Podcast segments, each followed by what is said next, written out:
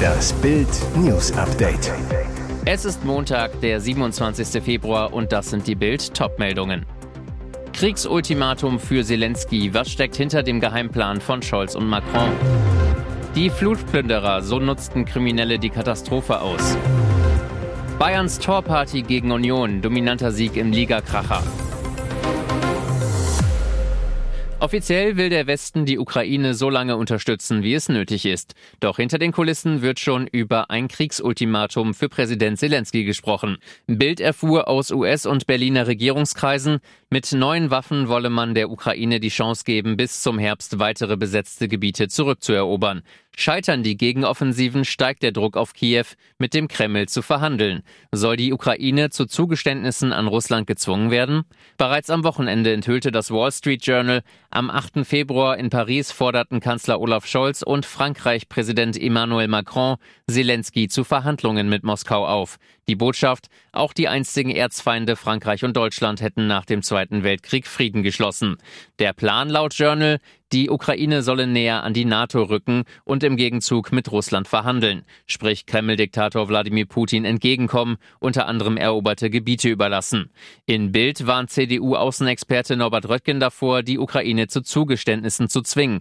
Wer Präsident Zelensky jetzt zu Verhandlungen mit Putin drängt, bewirkt dauerhaften Unfrieden in Europa. Es gebe nur einen Weg zum Frieden. Putin muss militärisch scheitern.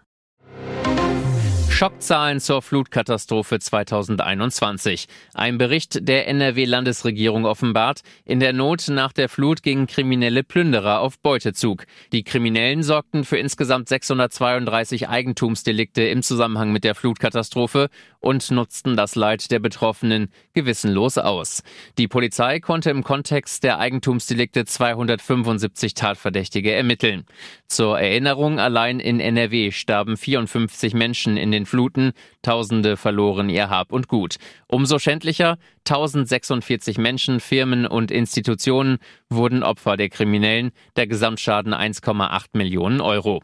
Der 65-seitige Bericht, den die NRW-Regierung auf Anfrage der AfD herausgab, zeigt, zwischen dem 14. Juli 2021 und dem 31. Dezember 2021 registrierte die Polizei insgesamt 1057 Straftaten.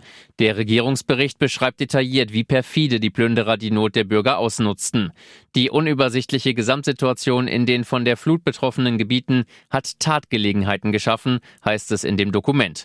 Die tatverdächtigen Personen drangen beispielsweise in frei zugängliche oder unzureichend gesicherte, teils nicht bewohnte Wohnungen ein und entwendeten unbeaufsichtigte Gegenstände. Inzwischen kam es zu 48 Verurteilungen, 54 Klagen und 56 Strafbefehlen. 806 Verfahren wurden eingestellt. Corona stammt laut US-Behörde aus einem chinesischen Labor. Die Energiebehörde der Vereinigten Staaten sagt, das Coronavirus wurde wahrscheinlich bei einem Laborunfall freigesetzt. Das berichtet die US-Zeitung Wall Street Journal mit Berufung auf ein Geheimpapier, das dem Weißen Haus und einigen Kongressabgeordneten zur Einsicht übergeben wurde. Bis jetzt gingen viele Forscher davon aus, dass das Coronavirus einen natürlichen Ursprung hat und vom Tier zum Menschen übertragen wurde. Diejenigen Forscher, die einen Laborunfall für wahrscheinlich hielten, waren in der Minderheit. Mit der neuesten Einschätzung der US-Energiebehörde erhalten diese Forscher nun starken Rückenwind. Immerhin verfügt sie über beträchtliches wissenschaftliches Fachwissen. Die Energiebehörde ist ein Netzwerk nationaler Labore unterstellt, die auch biologische Spitzenforschung betreiben. Brisant, auch das FBI meint schon länger, dass Corona aus einem chinesischen Labor stammt.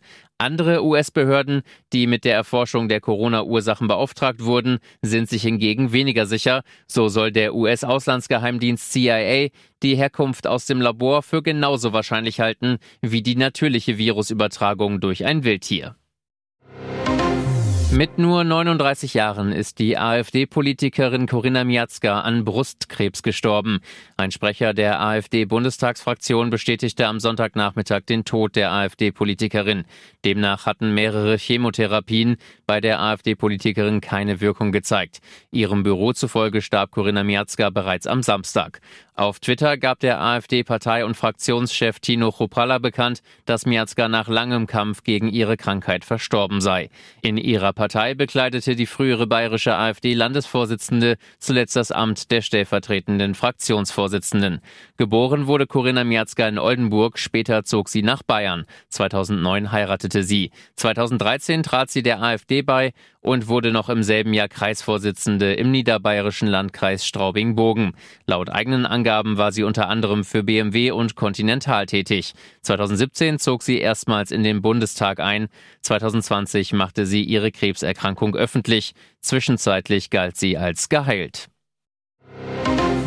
31 Minuten darf Union hoffen, dann ist Schluss mit lustig. Bayern fegt die Berliner im Spitzenspiel der Bundesliga mit 3 zu 0 vom Platz und übernimmt wieder die Tabellenführung, die sie über Nacht an die Dortmunder abgeben musste. 2 zu 3 Pleite in Gladbach, Sané verpasst den Bus, Ärger für den Busfahrer. Alles kein Thema, als das Spiel bei Schneesturm angepfiffen wird. 31. Minute, zielgenaue Command-Flanke auf den Kopf von Choupo-Moting. Der köpft die Kugel gegen die Laufrichtung Renaults in den rechten Winkel. 1 zu 0. 40. Minute, langer Abschlag von Renault, doch dann geht es schnell zurück. Kopfball von De Licht, Müller in die Gasse, Coman auf und davon, 2 zu 0. 45. Minute plus 1, der starke Müller spielt den Ball von der Grundlinie zurück. Musiala bringt den Ball am kurzen Pfosten im Tor unter und macht sich selbst sein schönstes Geschenk zum 20. Geburtstag. 3 zu 0.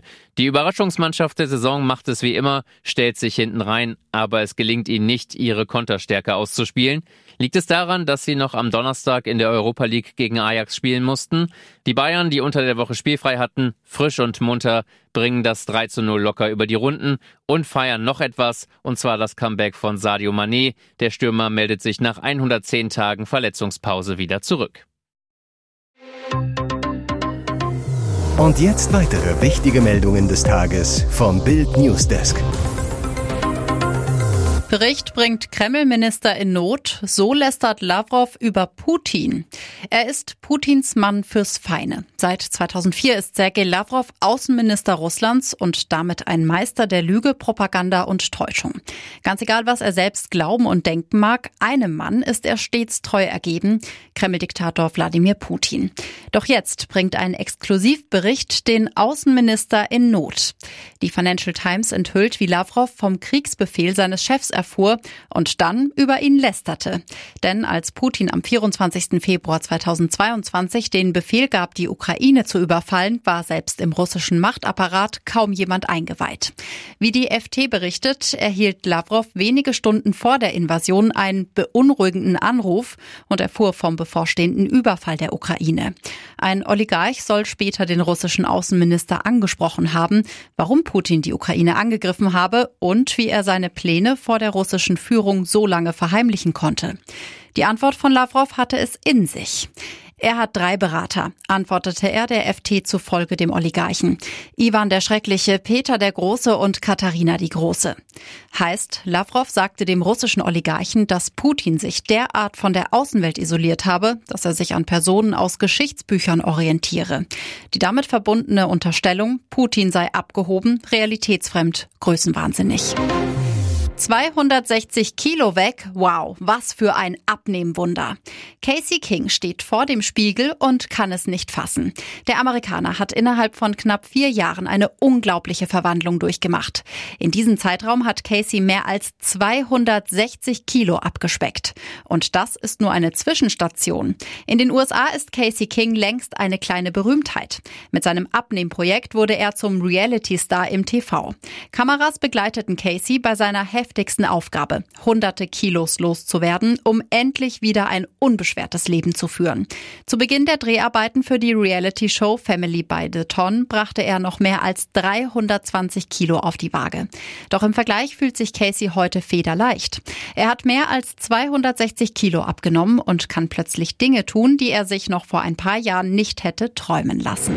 Iris entschuldigt sich bei Peter. Ich möchte keine schmutzige Wäsche mehr waschen bevor Iris und Peter Klein am Montag ihren 20. Jahrestag, wenn auch getrennt voneinander, feiern, hat Iris ihrem Noch-Ehemann jetzt etwas zu sagen. Sonntagmittag hat die ehemalige Kneipenwirtin all ihren Mut zusammengenommen und sich bei ihren Followern für ihre öffentliche Schlammschlacht rund um das Trennungsdrama während des Dschungelcamps und darüber hinaus entschuldigt. Nach all den Wochen voller Tränen, Dramen, einer öffentlichen Trennung und ganz viel privaten Kram, der nicht für die Öffentlichkeit gedacht ist, erzählt Iris Klein bei Instagram, Instagram. Ich habe mir jetzt vorgenommen, nur noch positiv nach vorn zu schauen. Also von mir wird keine schmutzige Wäsche mehr gewaschen. Ich glaube, das habe ich in der Vergangenheit genug gemacht. Es tut mir leid, sagt Iris in ihrem Statement und fügt hinzu, dass es an den Emotionen und verletzten Gefühlen gelegen habe. Kein Vettel-Comeback, wer Stroll stattdessen ersetzen soll. Es wäre auch einfach zu schön gewesen für die deutschen Motorsportfans. Im Formel-1-Fahrerlager in Bahrain sorgt die mysteriöse Verletzung von Aston Martin-Pilot Lance Stroll noch immer für Wirbel. Und zwei Fragen. Muss der Kanadier beim Saisonstart ersetzt werden? Und wenn ja, durch wen? Am Sonntag beantwortete sein Team die zweite Frage mit, falls Stroll nicht fit wird, Philipp Drogovic. Zur Enttäuschung einiger deutscher Fans, die sich Hoffnung gemacht hatten. Zwischendurch kochte die Gerüchteküche nämlich hoch, ein prominenter prominenter Name kursierte, Sebastian Vettel. Doch wie Bild berichtete, springt der Deutsche nicht ein. Es übernimmt der etatmäßige Ersatzfahrer Drogovic, der Stroll auch schon bei den Testfahrten vertreten hatte. Seinem Plan fürs Karriereende mehr Zeit mit der Familie zu verbringen, bleibt Vettel zumindest vorerst also treu.